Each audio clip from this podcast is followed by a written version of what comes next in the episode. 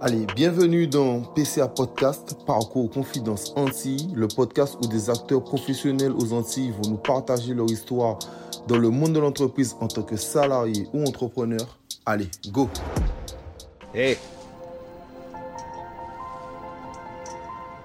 Ne laisse jamais personne te dire que tu n'es pas capable. Alors, bienvenue dans PCA Podcast. Aujourd'hui, on va discuter avec euh, Alix. Alix, comment vas-tu? Bonjour Axel, bonjour à tous. Ça va super et toi? Moi, ça va, ça va tranquillement. Alors, la question, la fameuse question euh, de PCA Podcast, qui es-tu? Qui je suis? Alix Bisset, 38 ans. J'ai fondé Smart Digit il y a 5 ans. Je suis, je suis né professionnellement dans le digital il y a bientôt 16-17 ans. J'ai grandi en Guadeloupe, j'ai deux enfants et je suis heureux. C'est bon? Ouais, c'est bon, c'est déjà pas mal. Oui, c'est déjà pas mal. c'est déjà pas mal. Alors, tu sais, on va, commencer par ton parcours scolaire euh, rapidement. Alors, tu es parti en France et tu es allé à l'Institut supérieur du commerce euh, de Paris entre 2003 et 2006. Pourquoi tu as choisi ce type d'études? Déjà, c'est un peu limitant de dire que mon parcours a commencé là. Mon parcours a commencé à Grand Mon parcours, j'étais au BTS à Petit. C'est important de dire ça parce que j'ai voulu partir très tôt sur Paris et ça expliquera aussi un certain nombre de choses. J'ai toujours voulu bosser dans le marketing. J'ai toujours voulu être dans ce domaine-là et j'ai voulu partir très tôt sur Paris. On m'a refusé cette possibilité à 18 ans. Mon père me disait Ah, t'es trop tôt. J'ai fait mon BTS ici et deux ans plus tard, j'étais vraiment, au final, avec le recul, j'ai bien fait de ne pas partir à 18 ans parce que la vie sur Paris, c'était quand même quelque chose de, de relativement violent et d'avoir la maturité de le gérer, c'était pas mal. Donc, comme quoi, euh, ton père n'avait pas si tort que ça. Mais non, mais avec le recul, depuis que je suis devenu père, mais la raison sur plein de choses. Sa manière de faire était peut-être pas la bonne, mais sur le fond, il avait raison sur plein de choses. Donc, euh, et après, partir sur Paris, c'était. Euh, j'étais très désinvolte. J'ai toujours été quelqu'un qui était bon dans les études, mais avec une certaine facilité, donc j'étais très désinvolte. À vrai dire, je n'ai pas vraiment de stratégie. J'étais bon. Donc, on m'a dit, fais l'école de commerce, j'ai fait mon BTS, ça s'est bien passé. Alors que, voilà, je n'ai pas forcément tout ce qui va avec, tout le comportement. Je me suis retrouvé en école de commerce. Je passais deux concours. J'ai les deux. Donc, euh, voilà, les deux sur Paris. Je me suis retrouvé sur Paris. Et avec cette optique en tête de me développer, de, de me chercher, de et à terme, pourquoi pas travailler dans le marketing? Et je suis tombé dans une école ISC qui était pour moi un peu euh, la base de ma vie d'homme. Parce que c'est là où j'ai appris d'abord euh, la vie associative.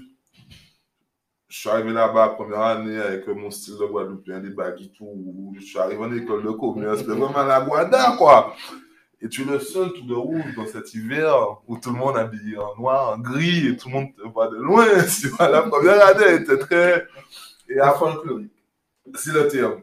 Découvrir les codes, c'est nouveau, tu découvres les codes. Et euh, à découvrir les codes, tomber sur des personnes géniales. Je suis tombé dans une association Bureau des Arts. Je suis devenu secrétaire général la deuxième année du Bureau des Arts. Et là, j'ai des responsabilités. Et là, j'ai commencé à prendre la conscience. Secrétaire général, c'était le manager, entre guillemets, celui qui était au plus près des, euh, de chaque adhérent. Et j'ai découvert le management, j'ai découvert la cohésion d'équipe, j'ai découvert les enjeux aussi de dissension d'équipe. J'ai après, euh, pareil, là, je suis tombé dans le métier complètement par, complètement par hasard. À la base, je devais être RH, toujours dans cette optique.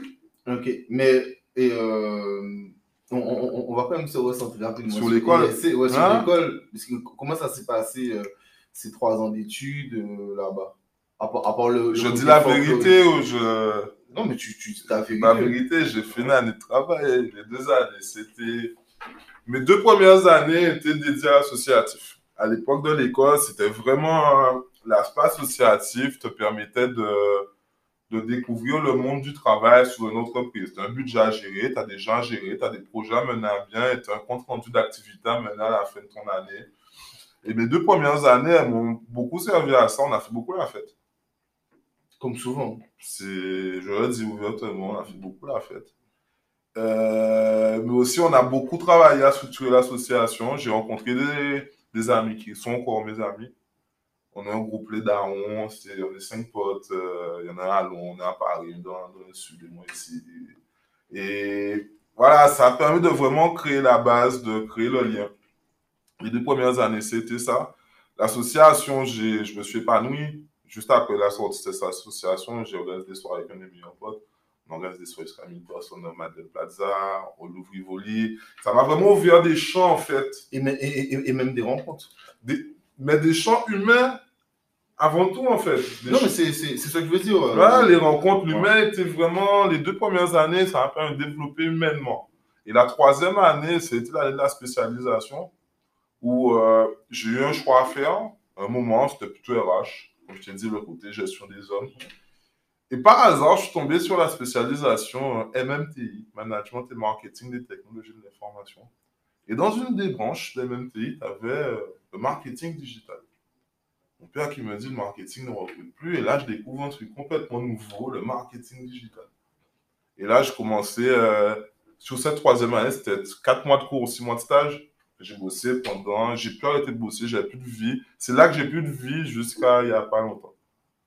Ok, ok, ok. Mais c'est super intéressant. On, on va entrer dans le vif du sujet, hein, tu sais, avec euh, Isobar, que tu as bossé en tant que project manager. Raconte-nous comment s'est passé ton recrutement et euh, comment s'est passé ce, ce premier real job. Premier real job, c'était en fait euh, mon stage de fin d'études. Comme je t'ai dit, c'est là que j'ai commencé à bosser. Donc, euh, mon premier entretien, c'était mon, mon entretien de stage. Cinq mecs, six mecs autour de la table, le grand patron qui est là, on regarde les CV, entretien collectif, puis euh, en cinq minutes, c'est fait. T'appelles dans son bureau, toi, c'est bon, toi, c'est pas bon. Voilà, le gars, il a l'œil, mais il était bon. hein. Il y a des anecdotes avec lui, il était bon. J'ai rencontré des bons, mais lui, il était bon. Et euh, voilà, premier, entretien, premier stage qui dure six mois. Et euh, le monde de l'agence, il faut savoir, c'est un monde où il y a beaucoup de turnover, beaucoup de roulement. Euh, et les stagiaires, en fait, c'est l'achat à canon. Et comme dans une armée, l'armée, tu as les gens, les, les, l'achat à canon, il y en a qui explosent en vol, il y en a qui progressent. Et qui deviennent après généraux, etc. Et c'était le même principe. C'est-à-dire que. mais- il n'y en a pas beaucoup. Ah, oui, mais il y en a. Il y en a, beaucoup. Qui explosent en vol. J'ai vu beaucoup de collègues partir pendant, qui se plaignent de plein de choses, qui, mais ça a vraiment appris, j'ai appris à bosser en fait. Mon premier stage, j'ai commencé à faire des horaires. On commençait à 9h, mais je rentrais souvent chez moi à 22, 23h. Et euh, avec la sueur du front, les gars, j'ai eu de la chance. Au bout de six mois, il y a une chef de projet qui partait. On m'a posé reprendre ses clients. Là, j'ai bossé avec des gros groupes tels Carwell, tels que Saranza. Et tout de suite derrière, euh, on m'a prolongé juste de trois mois. Et après, on m'a embauché euh, euh, comme cadre dans l'agence. Au bout de six mois, j'ai mon équipe. Donc, ça faisait un an que j'étais là et j'ai mon équipe. Et je suis devenu manager. Et le rêve dans l'histoire, en fait, là où j'ai toujours kiffé, mais ça a toujours été. C'est ça que je dis, le travail, c'est. La force du travail, c'est incroyable. Le jour où j'ai commencé à travailler, mais ma vie, j'ai toujours obtenu ce que je voulais. Je parle pas d'argent, mais en termes d'objectifs de vie. Quand je suis entré au bar, j'ai dit que je voulais travailler à l'international. Mon premier client, c'était Kodak. Quand j'étais encore stagiaire avec mon tuteur, et Kodak était géré à Londres. Donc, c'était les prémices. Au bout d'un an et demi, la boîte montait la première business unit qui gérait les projets pan-européens. Et ma, c'était ma business.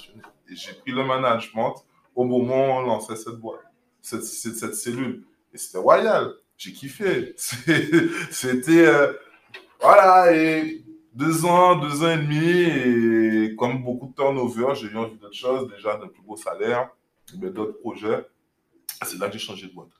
Ok, mais c'est c'est- c'est super intéressant. Je, je suis assez d'accord avec toi sur la notion de travail. La notion de travail, au-delà de l'aspect financier, ça t'apporte déjà un réconfort euh, personnel et tu as toujours l'impression même d'avancer. Et puis parfois, où tu as des moments de creux dans ta vie, si tu es un bosseur, tu vas te retrouver un autre projet qui fera que même si tu vas pas gagner un gain financier, tu vas quand même apprendre des choses, faire des rencontres et puis même personnellement grandir en tant que en tant qu'humain tout simplement. On continue ton parcours. euh, ensuite, tu es allé à NetBooster. Donc c'est quoi? C'est pour le financier que tu es parti à NetBooster Pour le challenge, Le challenge. pour le challenge, tu sais, euh, c'est. Quand tu étudies l'achat à canon, et ça explique aussi beaucoup de choses de mon comportement aujourd'hui. avec mes collaborateurs. Tu es de la chair à canon. On a dit à une ancienne de mes collègues, au bout d'un an d'activité, ça a été fondateur pour moi. La fille, elle gérait des projets, mais de malade. Elle pensait qu'elle était indispensable. Elle demande une augmentation. Le patron, il lui dit, là, on regarde entre quatre yeux. Mais tu sais, ma cocotte, nul n'est indispensable. Et on l'a vu partir. Et on pensait vraiment que tout le monde a explosé en vol. Au bout de six mois, on avait oublié qu'elle existait. Et tout s'est lissé. Ce que je veux dire par là, c'est que dans ces boîtes-là, c'est vraiment comme euh, à la guerre, c'est ceux qui peuvent suivre, suivent. Si tu es dans les bons papiers, tu auras quelques avantages, mais il n'y a pas de considération de l'homme. Isobar, c'était vraiment. Isobar, c'est une cellule des 10. C'est une filiale des 10. Et 10, ça fait partie des top 5 des agences au niveau de la communication dans le monde. Avec, avec euh, Publicis, etc., etc. Donc, c'est un mastodonte. NetBooster, c'était les leaders des indépendants. C'est-à-dire, ils étaient encore indépendants à l'époque où j'y étais, mais par contre, ils étaient suffisamment puissants pour avoir des gros dossiers. À telle enseigne que le premier, je suis arrivé là en tant que responsable d'une équipe, mais encore plus spécialisée. Là, j'avais encore plus de monde. Malheureusement, au bout de 4-5 mois, le plus gros client qui fait 50% du chiffre se casse. Et là, je suis rentré dans une démarche où j'ai appris mon métier à ce moment-là.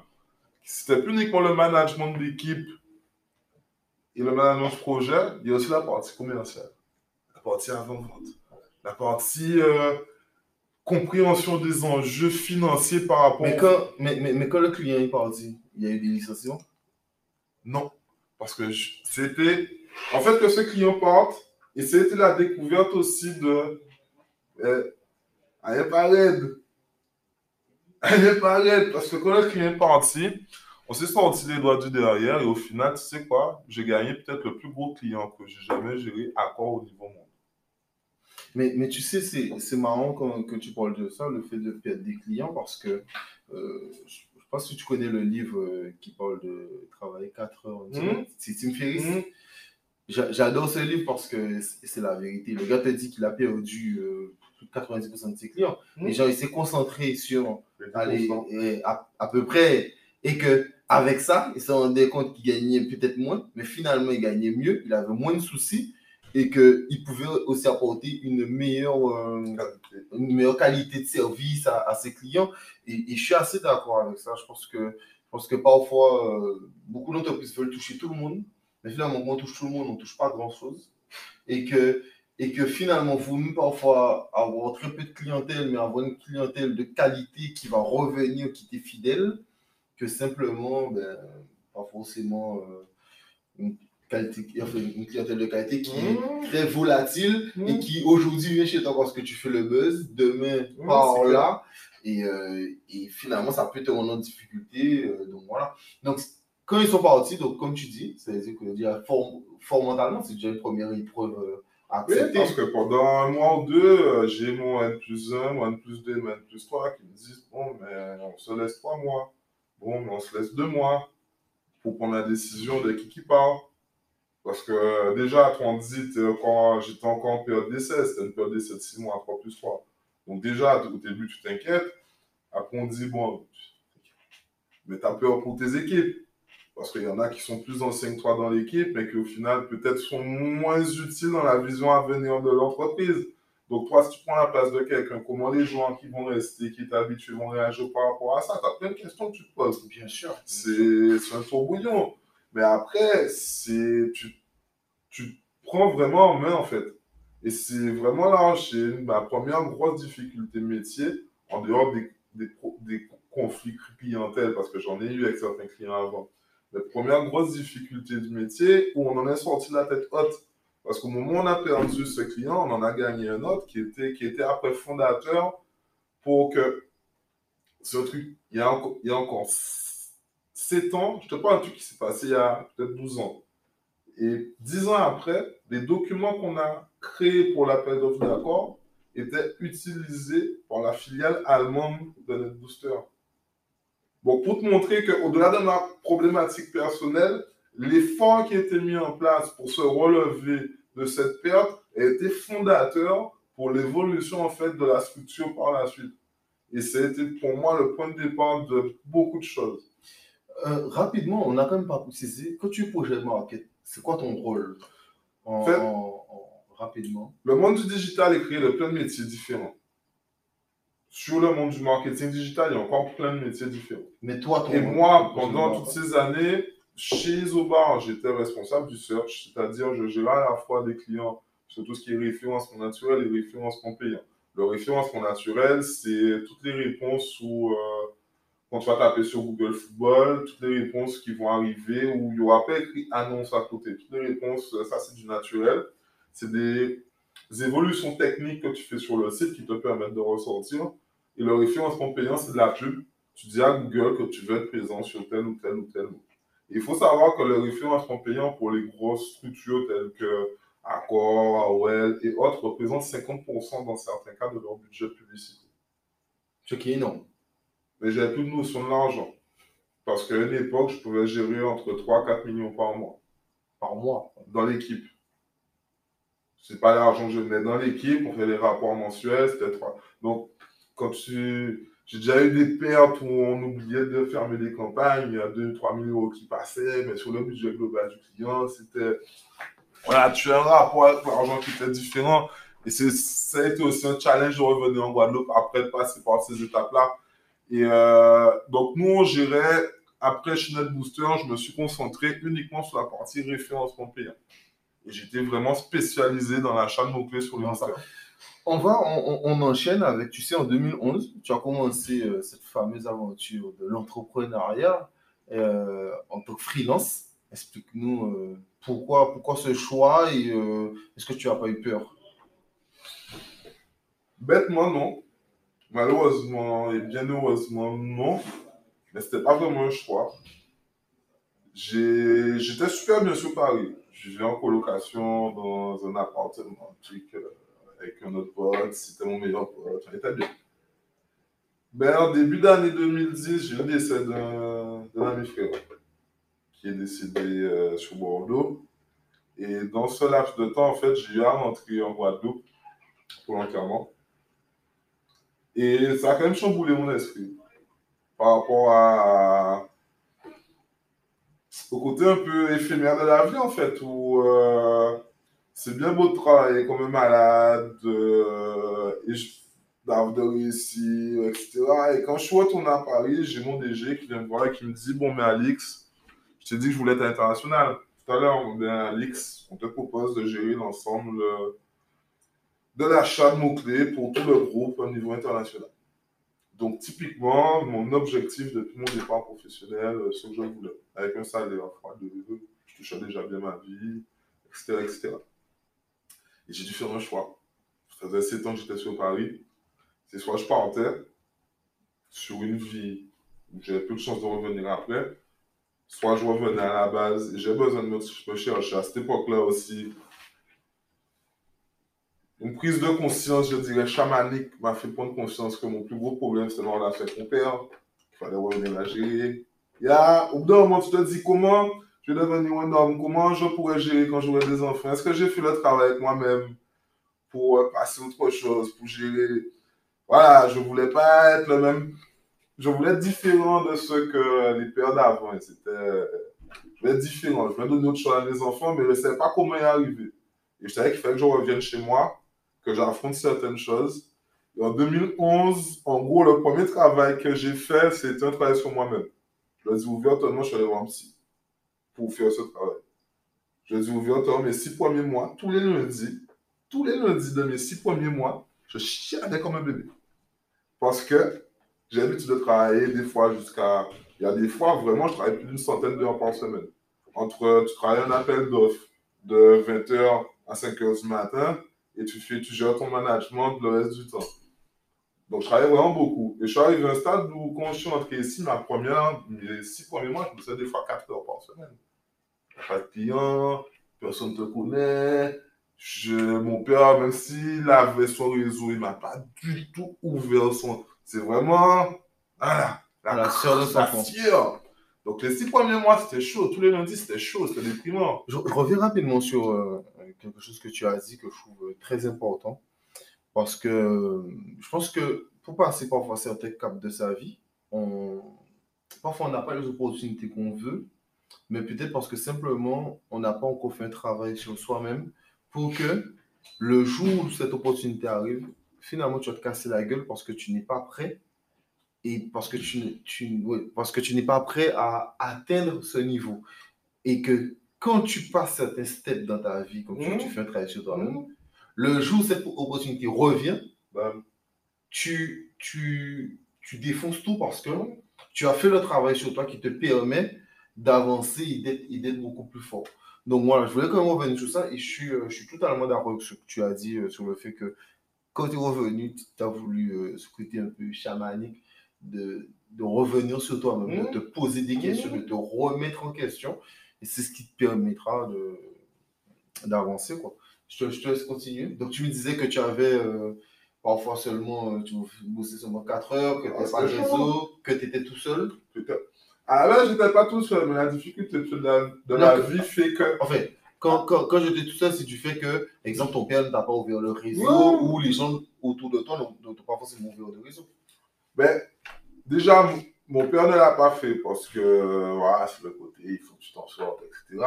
Et les gens autour de moi ne, comprenaient pas ce que je faisais. C'était de les premières difficultés. Les gens autour de moi, quand je suis revenu il y a 10 ans ici, ne comprenaient pas. Jusqu'à présent, on me demande, mon ordinateur, il fonctionne. Est-ce que tu peux? Maintenant, je dis ouvertement, genre, je ne suis pas informaticien.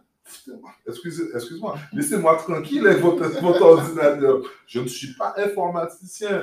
Mais, mais, mais tu sais, c'est, ça me fait rigoler ce que tu me dis parce que, alors, dans, un podcast, euh, un podcast qui, qui, est déjà sorti, qui, qui avec euh, François Xavier, il le dit, c'est quelqu'un tu sais, qui, euh, qui a FB Finance mmh. et qui, lui, il est là dans la création d'entreprise. Mmh. Et il dit souvent que quand les créateurs créent d'entreprise, qu'il faut faire très peu attention à l'entourage parce que l'entourage ne comprend pas ce que tu veux faire. Ils ne comprennent pas. Mais il comprend, comprend rien du tout. Et, et, lui, il me disait que quand il a parlé de son truc au début, il dit, mais.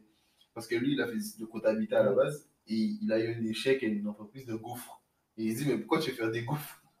Tu es comptable, fais, fais de la comptabilité, tu vois. Donc il disait vraiment que ça, c'est un truc, il faut faire attention parce que l'entourage ne comprend pas ce que tu veux faire. Et c'était au final la plus grosse difficulté au début de, de se faire comprendre. Donc, l'enjeu, en fait, quand je suis revenu pour moi, c'était un, de développer mon activité, de me faire connaître.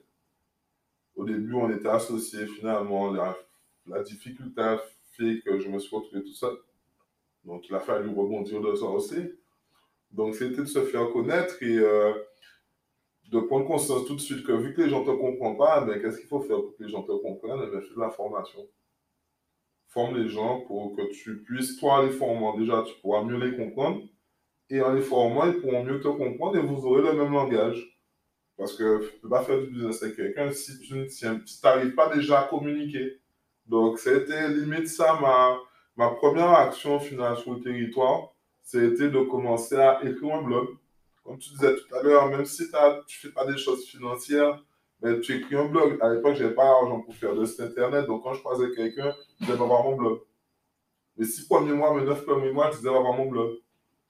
C'était une manière aussi de présenter ce que je savais et d'avoir une visibilité sur Internet, mais qui soit. Et ça me permettait aussi les moments où le mercredi, j'ai plus rien à faire, j'ai déjà tout fait de ma semaine.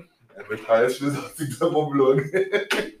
et je tapais quelque chose, je faisais des recherches, j'appelais des gens, est-ce que ça ne dit pas de faire un article avec moi? Et c'est comme ça aussi que j'ai développé euh, ton réseau? Les prémices de mon réseau. Après mon réseau, j'ai développé surtout par de l'associatif. Depuis le début, je suis dans les associations. Au début, j'étais dans les RECA.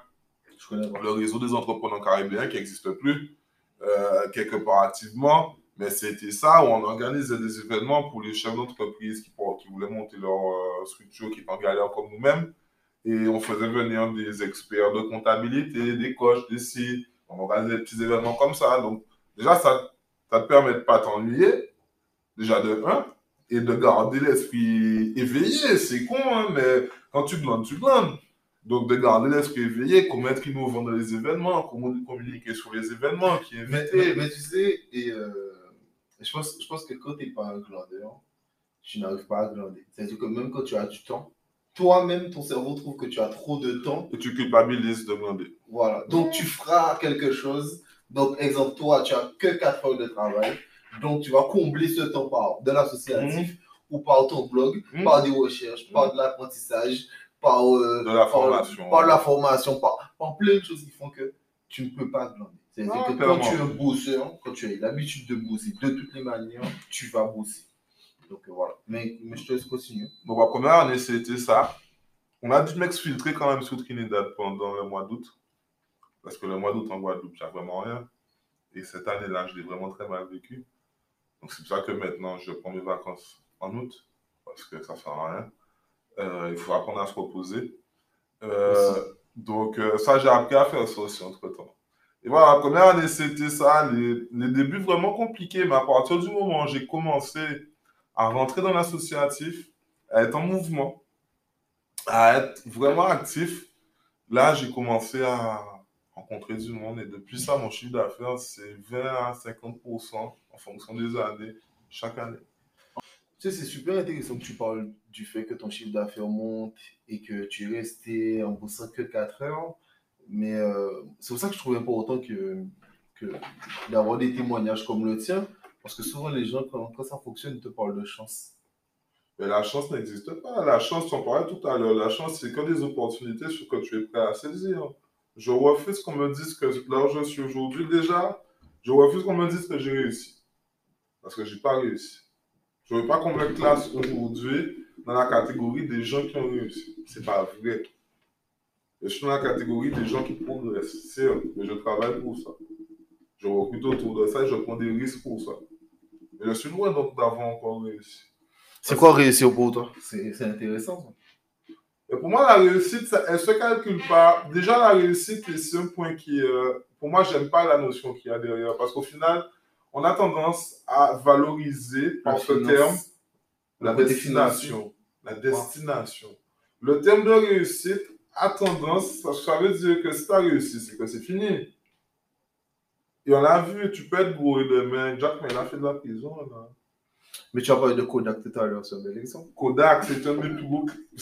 C'est truc de fou. Tu peux être gros. Il y a où AOL, qui est un client aussi, qui n'existe plus sur la Alcatel. forme. Alcatel. Il y en a plein. Il y en a Nokia, plein. BlackBerry, BlackBerry, deuxième constructeur mondial de téléphone. Il y en a. Donc la réussite, c'est quelque chose qui est très, qui est très subjectif. Et aujourd'hui, l'entrepreneuriat m'a appris ça en fait.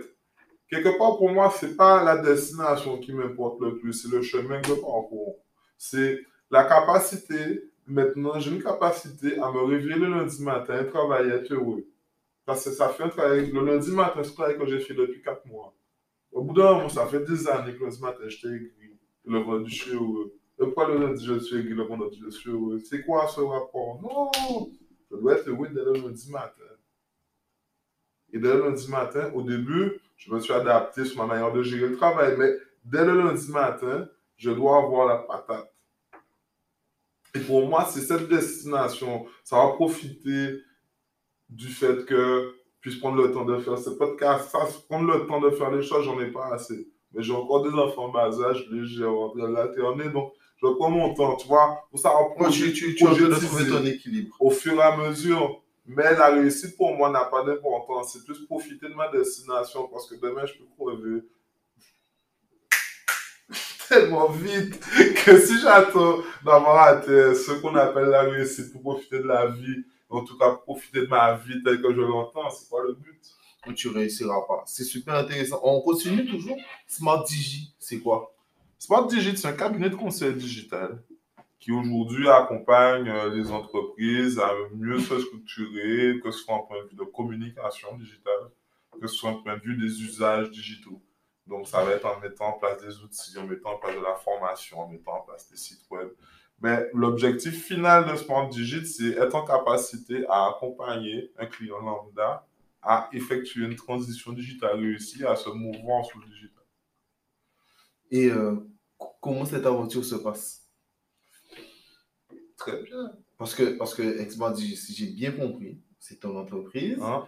Tu emploies des gens. Hein? Donc là, tu n'es plus qu'en freelance. En freelance, tu es solo. Tu Hein? t'occupes de toi. Là, tu t'occupes plus de toi. Là, tu dois t'occuper de toi, et des autres. Hein? Co- co- comment se passe ce nouveau rôle? Waouh J'adore parce que j'ai une équipe que, sur laquelle je, je suis complètement à l'aise, sur laquelle je peux m'appuyer, sur laquelle j'ai confiance. On n'est pas nombreux. hein. Mais déjà, rien que ça, à la base, pour moi, et tout conseil que je peux donner, euh, tous les gens qui ont réussi le disent, savoir s'entourer. Savoir s'entourer, plus les collaborateurs sont proches du dirigeant, plus ces collaborateurs doivent être choisis avec une justesse incroyable. Mais le recrutement, c'est souvent un problème. Mais je l'ai vécu, mais après, tu sais, je fais. Je vis avec mes tripes. Je fais mes choix avec mes tripes. Et elles m'ont rarement trompé. Et quand elles me trompent, j'ai cette capacité à assumer, à passer à autre chose qui est incroyable. Et- Non, mais c'est- super intéressant parce que quand, quand je te dis le recrutement, c'est dur, c'est que moi, j'ai l'impression souvent que en France et notamment en Guadeloupe, que le recrutement est souvent basé sur des choses euh, très, très à l'ancienne. Et c'est pour ça que je vois aujourd'hui, je suis mon troisième développeur et j'en ai qu'un où ça s'est mal passé. Il est parti au bout de trois mois. Pas parce qu'il était mauvais techniquement, mais parce que sa philosophie ne correspondait pas avec celle que je venais boîte. Ce qui est très important. Le développeur, c'est un développeur. Tu donnes un projet, bon, c'est à n'importe quelle heure. C'était le gars où il fallait pas lui donner de cadre. Et développer un truc, ben, on est une agence de service d'entreprise. Tu peux pas ne pas avoir de cadre. Le client ne peut pas t'appeler à 10 heures, ne pas avoir de réponse et recevoir une réponse tous les jours à 3 heures du matin. Le client, lui, bosse pas entre minuit et 3 heures du matin. Et malheureusement, on n'a pas pu continuer. Et là, je suis tombé sur. Mais c'est royal. Et à chaque fois, tous les recrutements, on les a fait avec les tripes, en fait. C'est-à-dire que c'est la notion de compétence qui compte. Mais au-delà des compétences, tu as des valeurs que tu veux transmettre au travers de ton entreprise. As une manière de vivre. Et un, mot, un moment, je fais des vidéos sur Instagram et je les ai appelées Happy Talk. Parce que depuis 2-3 ans, la base pour moi du bien-être au travail, parce que déjà, c'est important le bien-être au travail, c'est la notion de bonheur au travail. Tu peux pas venir à ton travail et être frustré. Tu peux pas venir à ton travail à reculons. C'est pas possible. Tu passes trop de temps. C'est juste pas possible. Donc, c'est une philosophie que j'essaie en tout cas de m'attribuer à moi et après de, de diffuser autant que faire se peut. Je pense que tu arrives là, dans les bureaux, tu as bien vu l'ambiance. C'est plutôt cool. Oui, elle, est, elle est décontractée. Elle est très décontractée. Pourtant, je suis quelqu'un de très chiant. Parce que comme tu as remarqué, pour moi, la qualité, c'est un truc qui est fondamental. Mais il faut de toute manière, pour, pour pouvoir progresser, pouvoir être sérieux aussi, il faut, il faut pouvoir donner un service de qualité. On va, on, on continue, tu sais, là ça sera plus des sujets, euh, un peu de tout, mais qui concernent quand même ton, ton secteur de métier. C'est quoi le niveau de digitalisation euh, en Guadeloupe? Je dirais qu'on. J'ai pas employé le terme retard parce qu'il faut pas employer. C'est pas un retard. Mais on a une avancée qui- est euh, 10 années, 15 années après les mégalopoles. Cette avancée, je la caractérise uniquement sur la Guadeloupe, c'est pour moi tous les territoires en dehors des grandes mégalopoles. Le contexte guadeloupéen va être le même qu'à Béziers ou à Cambrai ou euh, dans certaines petites villes américaines, tu vois, du fait de la, de la distance avec euh, la, le central, en fait. Donc, il y a moins de moyens, il y a moins Et d'usage, c'est c'est moins intéressant pour les gens, donc moins d'investissement. moins d'investissement. Il y a parce que plus tu t'éloignes du central, plus la densité de population est faible. Donc, les enjeux de livraison rentrent en compte. Il y a plein de choses qui, sont, qui vont faire que, voilà, les, les big annonceurs, les gros investisseurs vont pas aller sur... On est dans le même, dans le contexte, en fait. Pour moi, il y a, il y a 10 à 15 ans, derrière certaines mégalopoles, en termes d'infrastructure, en termes du- pas tant d'usage, parce que même si on n'a pas les mêmes infrastructures, on a accès aux mêmes services. C'est tout le paradoxe. Mais surtout, pour moi, on a gardé au final la base de notre culture qui reste celle de l'oralité. Et aujourd'hui, je pars du principe que le digital ne remplacera jamais complètement la notion de contact physique et de proximité. Encore tout à l'heure, j'avais une une cliente, je- elle me dit, bon, mais on fait un visio, on passe, tu passes me voir. Perso, sur ces réunions-là, je préfère le physique. Moi aussi, tu vois, je sentais que. Elle attendait que j'y propose, tu vois. Les gens ont encore besoin de cela. C'est quelque chose, mine tu fais une réunion, on, se- on aurait pu faire ce podcast à distance, mais l'échange qu'on a en face à face n'est pas le même qu'à distance. Et en Guadeloupe, on a encore cette notion-là qui fait que, comme je fais aussi du coaching pour certaines entreprises à côté, je leur dis clairement, hein, si tu veux monter un, business en ligne, pense à un espace physique, même si c'est dans une boutique, même si c'est chez toi. Les gens ont toujours envie de venir voir le produit, ont toujours envie de voir qui est-ce qu'il y a derrière le produit. Et après, par contre, ils sont allés chez toi une ou deux fois, ils t'ont vu, ils ont eu un bon feeling avec toi, ils iront acheter en ligne beaucoup plus facilement. N'investis pas peut-être sur un espace physique aussi gros, mais pense quand même, parce que t'es en Guadeloupe, t'es pas à Paris avec dans le métro la 4G qui passe, des gens avec les écouteurs sous les oreilles toute la journée qui regardent pas les voisins qui sont en face de dans le métro. Je suis encore en Guadeloupe avec cette notion de culture locale qui reste imprégnée. Non, mais euh, je suis totalement d'accord parce que avec ma société et euh, quand, quand j'ai commencé euh, dans les chichas, c'était super intéressant parce que moi, j'ai lancé un truc où je livre.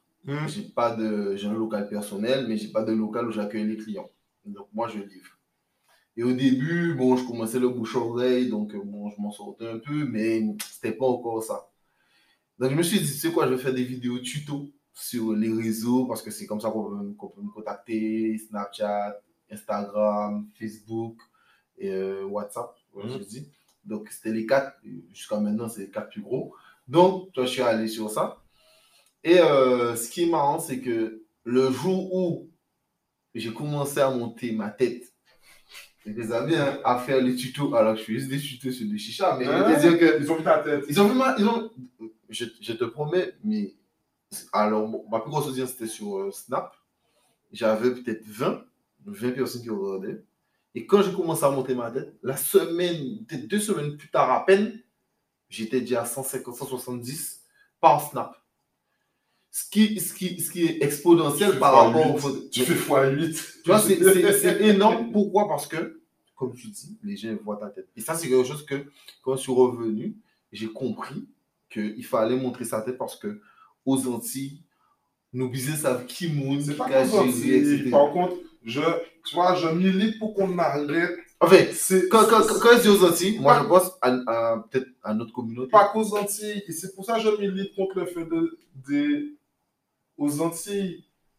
Un podcast dernièrement, Pauline Mignot, et on a posé une question, et j'adore le gratin, j'adore, j'adore cette Et on lui pose une question, un entrepreneur qui demande est-ce qu'on est obligé de personnaliser sa communication pour pouvoir euh, réussir son marketing?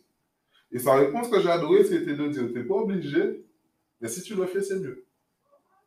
Si tu le fais, tu as beaucoup plus de chances, et tu l'as dit, tu l'as démontré, de pouvoir maximiser ton trafic en fait.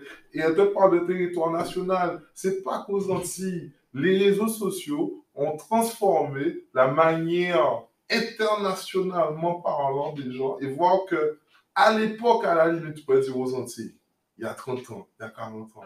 Avec les réseaux, tu peux plus dire ça. Les usages se sont normalisés à travers le monde, en fait. Par, général, par tranche, les, snap, les gens qui sont sur Snapchat, ils vont avoir la culture Snapchat.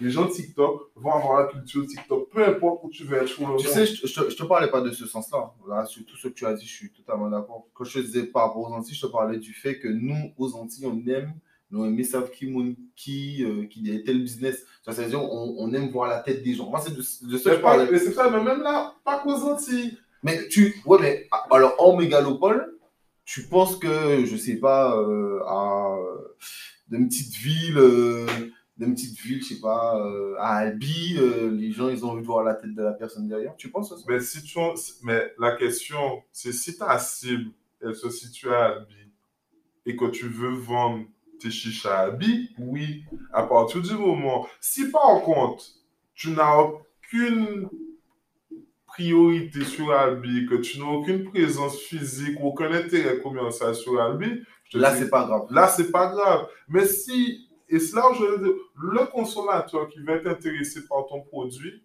aujourd'hui, va rechercher à savoir qu'est-ce qu'il y a derrière. Et tu regarderas bien toutes les grosses startups, entre guillemets, qui ont On, explosé on, on revient là sur les termes qui ont explosé, tu vois bien qu'elles ont une personne qui personnalise. T'as qu'à voir en France Blablacar, Frédéric Mazena. Ils sont quatre associés fondateurs. Et pourtant, il y en a un Qui se met en qui a pris et qui est obligé. Et tu vois, dans tous les groupes, dans toutes les structures, Tu regardes Free. à telle enseigne, Free, à telle enseigne il y a deux ans, j'avais la conversation avec Aurélie qui était là tout à l'heure, je l'ai dit, à un moment, je me suis posé la question, est-ce que je continue à mettre autant en avant Parce que j'aime pas ça. J'aime pas ça. J'aime pas les réseaux sociaux. Je. J'aime pas ça. J'aime pas avoir ma tête, j'aime pas avoir prendre la parole, mais j'ai pas le choix. Je le fais pas trop mal. Donc je continue à le faire. Je me suis posé la question, est-ce que je devais continuer à mettre en avant? Et puis on réfléchissait, la question c'est, maintenant j'ai plus le choix. Et maintenant, le propos, c'est plus de se dire comment construire avec Alix Bicep une marque. Ce que je vendais à mes clients, parce que c'est ce que je vends à mes clients, que ce soit personnalité publique ou je, on doit construire une marque avec toi pour que tu puisses rayonner avant ton audience. Au final, on en arrive là aussi. Mais est-ce que est-ce que c'est pas un modèle fragile? Parce que tu vois, on, prend on prend l'exemple de Elon Musk. Il peut pas quitter Tesla. S'il quitte Tesla, l'entreprise est cool. Oui, mais quand tu regardes Elon Musk, c'est pas que Tesla, Elon Musk, c'est pas Non, que- mais, non, mais là, non, mais là, je parle que de Tesla. Même, je te dirais, même toutes les boîtes, même SpaceX, ils quittent SpaceX, ça coule. Ils quittent toutes ces boîtes-là aujourd'hui, ça coule, parce que Elon Musk, c'est un modèle hyper fragile. Mais c'est ça la beauté aussi de l'entrepreneuriat. Tu peux pas faire les choses sans avoir fait, à faire face à un moment ou à un autre à quelque chose de fragile, une décision que tu puisses regretter un moment ou un autre. Toutes les décisions de toutes mes journées, du matin où j'arrive ici, jusqu'au moment où je pars d'ici, et même pire, quand je suis en voiture, qu'on m'appelle, que toutes les décisions sont dans la plupart des cas des décisions qui vont s'appuyer sur quelque chose de fragile. Mais tu as des choix à prendre, tu as des risques à prendre. Et qu'aujourd'hui, c'est ce qui fonctionne. Et la beauté du truc, et comme j'ai toujours dit, peu importe ce qui va arriver, demain, je me réinvente. Mais de, de toute manière, c'est euh, c'est le propre de l'entrepreneur. hein. C'est le Ouais. fait, c'est le fait de con- constamment s'adapter. Tu sais, je me pose la question, euh, pourquoi les entreprises ont attendu le Covid pour changer leur habitude digitale? Ben, si je peux me permettre, je ne trouve pas qu'elles ont changé leur habitude digitale, mais ça a accéléré l'usage du digital. Pourquoi elles ont attendu le Covid? Parce que déjà, le digital fait peur. Le digital, c'est euh, c'est une perte de pouvoir. Quand la donnée elle va être hébergée dans le cloud, c'est-à-dire quelque part que tu ne sais pas et non pas dans le serveur que tu vois en bas de ton bureau, tu ne maîtrises pas ta donnée quelque part dans l'esprit des gens. Donc ça, ça fait peur. C'est un changement des usages. Quand ça fait 25 ans, 30 ans que tu appuies sur le même bouton, tu fais la même chose et que tu es habitué, que ça fonctionne, que le résultat est bon, tu as peur de faire autrement. C'est... Et c'est une peur qui est pour moi complètement normale en fait. Je le vis au quotidien avec ma mère, avec qui je bosse, qui gère une partie de ma compta. Et on est sur des, sur des logiciels SaaS, c'est-à-dire en ligne, des trucs cloud. Et elle, des fois, c'est compliqué. Mais c'est plus lié à la peur de mal faire. Plus lié à la peur de se tromper et à se dire que les choses vont être irrémédiables, alors que rien n'est irrémédiable. Non, mais le souci avec la technologie aussi, ce qui fait peur, c'est que quand ça fonctionne, c'est très bien. Mais quand ça ne fonctionne pas, Mais c'est comme tout. ça fout l'entreprise dans la merde. Mais c'est comme tout. Mais le papier, le crayon, c'est tout. Après, on a réussi à limiter les risques que, que si tu n'as pas de crayon, etc. Mais c'est toujours comme tout. Et la question à se poser, c'est OK, il y a des chances que ça ne fonctionne pas. Qu'est-ce qu'on peut mettre en place pour réduire l'impact? Parce que dans tous les cas, il y a une chose qui est sûre. Ce n'est pas une vague numérique, c'est un tsunami numérique. Dans quelques années, nous n'aurons plus le choix. C'est con. On la voit avec les impôts. On le voit avec tous les, le Pôle emploi, avec tous les services de l'État aujourd'hui. Aujourd'hui, tu veux rendez-vous impôts, tu prends rendez-vous sur Internet, ils t'appellent avant, ils traitent ton téléphone avec toi. Et si jamais, finalement, tout le est traité, tu as ton rendez-vous annulé. Donc, pour te montrer qu'on cherche vraiment à partir sur cette démarche distancielle de la relation. Mais on n'a pas le choix. Et on n'a pas le choix parce que, quelque part, on est nombreux. Quelque part, l'économie est en train de se globaliser. Quelque part, on n'est plus aujourd'hui tout seul dans notre petit monde, dans notre petit microcosme. Et la technologie, elle fait, elle est en train d'arriver jusqu'à nous économiquement. Quand tu te rends compte des investissements, un logiciel complètement en ligne versus un logiciel que tu dois installer, maintenir, etc. Rien que sur ça, des concepts très proches, mais déjà tellement antinomiques. Et là, tu as un rapport de coût qui va de 1 à 10. Donc, quel choix tu vas faire, même si tu aimes bien avoir ton serveur là, quand je te dis que j'ai tel logiciel, c'est 30 000 euros l'année, et un autre logiciel qui fait exactement la même chose, du même éditeur, 25 euros l'année, le mois. Quel choix tu fais? Tu prends dans, tu prends dans la moins cher. Pas forcément. Et c'est là où on était pendant, ces, pendant toutes ces années. Oui, mais. C'est que pendant toutes ces années, les gens, parce qu'ils avaient peur, et le Covid, pourquoi ça n'a pas changé, mais accéléré, c'est parce que les gens n'avaient plus le choix. Totalement. Ils se sont retrouvés à utiliser des outils desquels ils avaient peur. Ils se rendent compte de manière très naturelle. Pour ça, même moi, on parle Zoom. Oh, Zoom, t'es moi des moyens, qu'est-ce passé Tu vois, c'est. Pour je gagne du temps. Pour je peux revoir ce que j'ai dit. J'ai pas me déplacer pour tous mes rendez-vous. Mais c'est pas mal au final. Au final, le Covid a mis les personnes dans des situations où elles n'avaient plus le choix de tester et de vivre l'expérience. Et quand elles ont vécu les différentes expériences, elles se sont rendues compte que ce n'était pas si compliqué, aussi dramatique que ça. Après, c'est sûr que de toute manière, du Covid restera des bonnes choses comme on sortira des mauvaises. On, là, on parle que du sujet. de toute crise, mais même euh, de là, toute chose, pour moi, toute crise, et ça, c'est le problème de l'entrepreneur aussi. Tu peux pas avoir une crise comme étant une, comme étant une en soi. Une crise, c'est le début d'une opportunité. Un entrepreneur doit avoir toute crise comme le début des opportunités. Et tu vois les gars qui ont lancé les plexiglas. Tu as des gars, en, deux semaines, il y a des business de plexiglas qui sont montés dans toute la Guadeloupe. C'est vrai. c'est un truc de fou. Mais, mais même l'usine euh, à masque. Hmm. En, en, trois mois. Tu vois, c'est donc il y a cette notion de. Tu as vu, même Louis Vuitton, le gars, il a fait les gels droit alcoolique. Être entrepreneur, c'est voir une crise comme étant une opportunité. Le mec qui passe de sac à main chez. Le plus important, c'est l'argent. c'est clair. Tu sais, je me posais la question parce que c'est ton, c'est, ton cœur de métier. En fait, ça fait partie aussi de, de ton cœur de métier.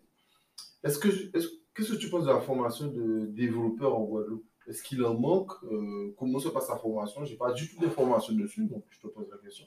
Déjà, de formation en Guadeloupe, est-ce qu'il en manque? Oui, mais ça, c'est dans tous les secteurs.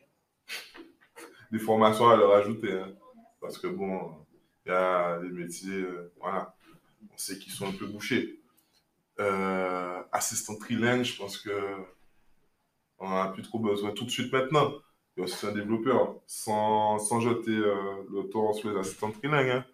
Mais en tout cas, oui, comme toute formation, j'ai l'impression qu'il y a un manque. Il y a un manque, mais qui commence à se combler par euh, des organismes qui montent, euh, ne serait-ce que des. On a, on a j'ai pendant quasiment 5 ans une formation en alternance le community management. dans la même structure, ils ont lancé, on a un alternant chez nous qui est dans cette formation-là, une formation de développeur de développeurs euh, full stack. Donc, euh, ça commence, mais c'est comme, mais on revient sur le fait qu'on soit 10-15 ans en arrière par rapport à d'autres territoires. C'est normal aussi que, que le, le secteur aussi se structure. On a tendance à dire qu'on est en retard. Non, on est dans une phase de structuration. Et pour moi, c'est aussi normal que les choses prennent leur temps pour évoluer au fur et à mesure. Après, des développeurs, des bons développeurs, il en manque, oui, c'est comme surtout, tu vas en France. Sur, tous les métiers le métier de développeur proprement dit, tu vois, sur tous les territoires, dans tous les pays, il en manque des bons. Pas en Chine. Mais ils sont tellement nombreux. ils sont tellement nombreux. La Chine en Inde. Parce qu'en Inde aussi, on a des, une panoplie de développeurs. Mais pour avoir bossé avec eux, ils ne sont pas tous bons. Donc oui, des bons développeurs, il en manque.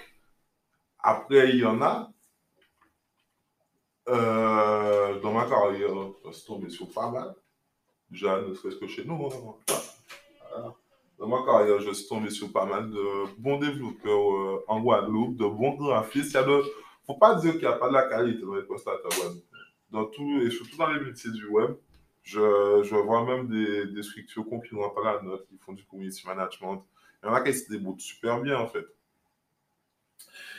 Comment, euh, co- comment le Covid a changé tes habitudes de travail? Ou même ta relation avec euh, les clients? Mais déjà, comme tout le monde est un peu plus à même à faire du, Du Zoom du Zoom, une collaboratrice qui a. Oh là là, mais qu'a fait qui ça? Elle fait Zoom, Zoom toute la journée. non, mais blague à part, ça a quand même aidé à fluidifier. euh, parce que grâce à ça, tu, tu gagnes du temps. Tu n'as plus à faire euh, des déplacements dans, dans genre toute la journée à faire que ça, tu vois. Y, il y a une vraie capacité euh, à optimiser ton temps de travail.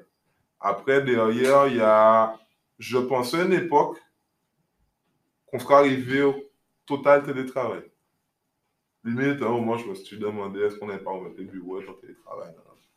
Au final, je me rends compte que malgré tout, au début, j'ai fait pas mal de télétravail, même après le confinement. Et au final, je suis au bureau tous les jours. Donc, dans l'usage, il y a bien de temps en temps un peu de télétravail. Je pense qu'on le vit tous mieux. Moi, déjà, je culpabilise moins d'être en télétravail. Parce qu'il y a ça aussi. Et je pense que pareil, j'accepte aussi plus facilement le télétravail. C'est devenu, quelque chose de naturel, en fait, par rapport, tu n'as pas de rendez-vous aujourd'hui, tu te mets en télétravail, ça choque plus personne, en fait. Donc, sans forcément tomber dedans et changer la manière d'aborder les choses, déjà sur le rapport au bureau, en tout cas, ça a rendu le, télétravail légitime et clair. Après, avec les clients, c'est euh, la digitalisation des outils dans la communication qui nous a permis de gagner en flexibilité. Et surtout, en fait, cette, euh, au final, le digital en révolution dans notre, c'est tout notre business, en fait, le modèle économique. C'est, euh, avec le Covid, les entreprises, elles ont eu beaucoup de difficultés de trésorerie. Donc, même si on, quelque part, je ne sais pas si on peut dire qu'on coule sur les projets, mais on s'ennuie pas. hein. On s'ennuie vraiment pas. hein. Mais derrière, tu as, quand même euh, des gens qui vont te demander qu'on paye en trois fois, payer différemment. Tu vois, le, le rapport à la trésorerie est différent, en fait. Et elle me dit, j'ai de la trésorerie, mais je la compresse au maximum, donc je peux te payer, mais je vais pas te payer tout de suite. Tu vois, c'est... euh, parce que de toute manière, euh, actuellement, alors moment où on fait ce podcast, on est en avril, mais le gouvernement n'a pas de stratégie. Donc, euh, vu qu'ils n'ont pas de stratégie, les gens, les, les gens voient, et on a un préfet en plus, qui voit les choses toutes les deux semaines. Donc, il Mm. n'y a pas de stratégie. euh, c'est pas genre, bon, pendant six mois, on va faire comme ça et on va s'en sortir. C'est, je sais pas, on regarde. On euh, teste et on voit du test learn. c'est- ça monte, ça descend. C'est une courbe qui monte, qui descend, Ah. mais qui finalement. euh, voilà quoi, donc, on- donc on- c'est comme ça que le préfet fait. Donc les entreprises sont obligées de s'adapter au bon vouloir du, du, du préfet. Donc aujourd'hui, il ferme ton entreprise, aujourd'hui, il l'ouvre, aujourd'hui, il ferme, aujourd'hui, il l'ouvre. Là, peut-être que dans deux semaines, le couvre-feu va descendre à 20h. Et puis après, euh, il va peut-être fermer les restaurants. Après, peut-être qu'il va Peut-être pas dans deux semaines.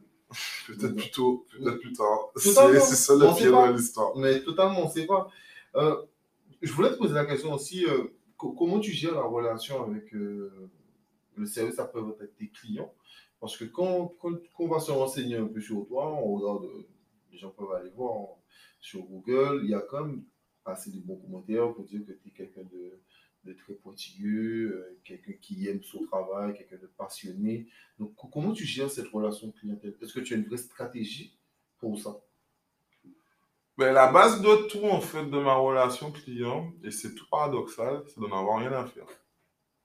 Le point de départ de tout, en fait, c'est depuis. euh, j'ai ma manière de voir les choses, j'ai ma philosophie, j'ai mon caractère, j'ai mes valeurs.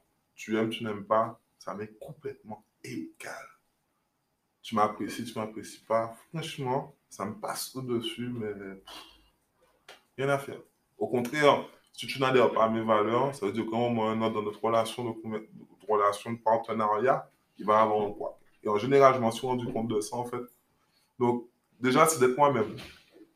De n'avoir rien à faire de ce que les autres pensé de moi. C'est la première des choses. Après, la différence entre ma personne et mon travail. Et contrario, par contre, et ça, c'est un point sur lequel c'est la clé de voûte, en fait, mon business. Et en fait, l'image que j'ai aujourd'hui, c'est limite la seule richesse réellement accumulée sur ces dix dernières années. Tu vois, l'argent, il va et vient. Mais la richesse cumulée au final, ces dernières années, la seule chose que c'est la notoriété. Que tu viennes me dire aujourd'hui, j'ai vu ça et que ça et que ça et que c'est positif, sans que moi-même j'ai. Ça veut dire qu'on a accumulé suffisamment de richesse en termes d'image positive pour pouvoir aujourd'hui capitaliser dessus. Et pour moi, c'est ce qui compte. Donc aujourd'hui, le fait de. En plus, en agence, en marketing, et j'en parlais encore avec un client hier, on est dans l'immatériel, au-delà de ça, on est dans du subjectif. C'est quoi la quantité de travail en marketing? C'est rien du tout. Tu travailles énormément pour valeur ajoutée zéro et travailler très peu pour valeur ajoutée 200. C'est quoi la quantité de travail? Donc, c'est ça la plus. Comment pouvoir rendre cette quantité lui donner une vraie valeur ajoutée, c'est en travaillant la perception, la qualité de la relation que tu vas avoir avec tes clients et tes partenaires. Ok. Euh, on, va attaquer les dernières questions. Comment toi, personnellement, tu vois le futur de la vie économique euh, en Guadeloupe? Je le vois pas. Bah, franchement, je zéro visibilité. Comment ce chat me donne la visibilité? Je pourrais te répondre à cette question, mais franchement, aujourd'hui, ma seule réponse à cela, c'est à chaque jour suffit ça. Bon, réponse courte, mais, mais efficace. Et comment tu vois l'avenir de ton métier? Je le vois bien, en route. ben oui, mais parce qu'on est sur le numérique est un outil transversal. Le numérique, c'est comme un marteau, en fait. Tu peux utiliser un marteau pour planter un coup dans une table. Tu peux utiliser un marteau pour défoncer une armoire ou défoncer une vitre. Ce, n'est qu'un outil qui est euh, exploité dans tous les métiers. Et clairement, la réalité, c'est que le numérique, comme j'ai dit tout à l'heure, c'est un tsunami. Il n'y aura pas de retour en arrière. À part s'il y a une bombe électromagnétique qui fait exploser à travers le monde entier tous les types de courants et d'Internet du monde. Mais c'est une dynamo. Cette dynamo, elle a pris trop de vitesse pour s'arrêter. C'est comme euh, la consommation du pétrole, c'est comme euh, il y a un certain nombre de choses, il y a certains usages qui se transforment, qui se transforment. La dynamo, quand elle commence à prendre une certaine inertie, tu ne peux plus l'arrêter. Et aujourd'hui, le numérique, on est dans cette. Euh, tout aujourd'hui s'appuie sur un socle numérique. Même si physiquement ça ne se voit pas, mais quasiment tout doit s'appuyer sur un socle numérique. La, dernière question. Les, Français ont élu euh, M.